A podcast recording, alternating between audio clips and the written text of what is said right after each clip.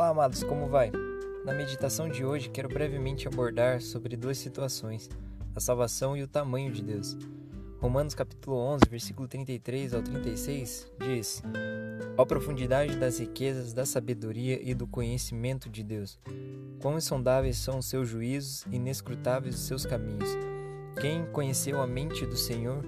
Ou quem foi o seu conselheiro? Quem primeiro lhe deu para que ele o recompensasse? Pois dele, por meio dele e para ele são todas as coisas. A ele seja a glória para sempre. Amém. No texto de Romanos 11, Paulo adverte-os sobre a salvação do povo de Deus, tanto judeus como gentios.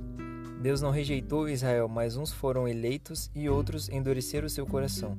Os gentios foram como ramos enxertados junto à oliveira, que é o Senhor, enquanto outros caíram e secaram. No entanto, há esperança de salvação para todos, pois a salvação não é exclusiva de uma raça, povo ou religião. Para os eleitos, foi dada a graça de pertencer à oliveira e frutificar, mas há uma exortação de não se orgulhar, mas temer.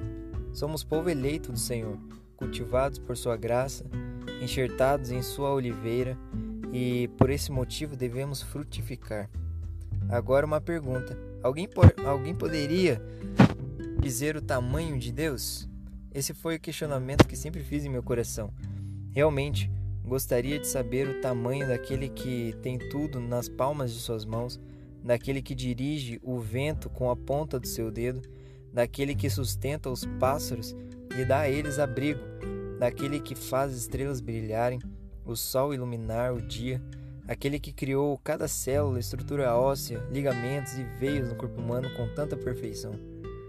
Pode conhecer os pensamentos de Deus? De fato, ele conhece os nossos pensamentos, conhece as intenções do nosso coração, mas com certeza não conhecemos os seus pensamentos. O pastor e escritor John Piper diz que tentar mensurar o tamanho de Deus é como tentar colocar o mar em um copo d'água. Não é nada comparado à sua grandeza e sabedoria. Termino com a citação de um trecho da música Grande é o Senhor, de Ademar de Campos, que muitos de nós conhecem. Grande é o Senhor, em que nós temos a vitória, que nos ajuda contra o inimigo. Por isso, diante dele, nos prostramos. Que Deus nos abençoe.